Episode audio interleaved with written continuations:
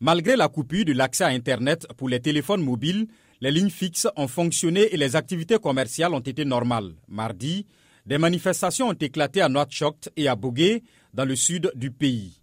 Les manifestants ont réclamé justice pour Omar Diop, arrêté lundi soir après avoir participé à une bagarre selon la police. Il est décédé plus tard à l'hôpital après avoir eu des problèmes respiratoires.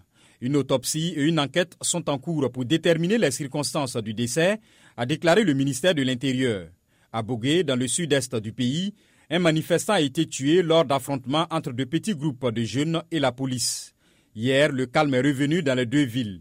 La Mauritanie a tenu des élections législatives ce week-end. Le parti du président Mohamed Ould Cher El Ghazouani a remporté 107 sièges sur 176 avant la présidentielle prévue l'année prochaine.